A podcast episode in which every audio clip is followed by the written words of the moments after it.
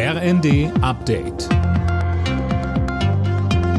Stündlich neu. Auf den Punkt informiert. Ich bin Linda Bachmann. Guten Abend.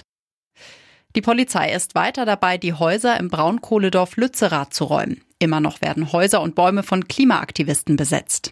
Bundeswirtschaftsminister Robert Habeck von den Grünen hat die Abbaggerung des Ortes nochmal verteidigt, weil damit der vorzeitige Kohleausstieg 2030 verbunden ist.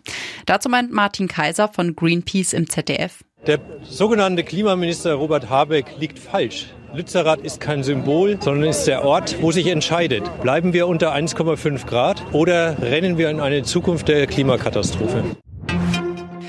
Die Geheimdokumente-Affäre von US-Präsident Joe Biden weitet sich aus.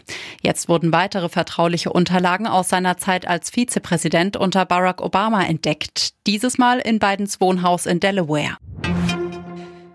Der Wohnungsmangel in Deutschland spitzt sich weiter zu. Ende vergangenen Jahres haben über 700.000 Wohnungen gefehlt. Das zeigt eine Studie des Bündnisses Soziales Wohnen, zu dem auch der Deutsche Mieterbund gehört.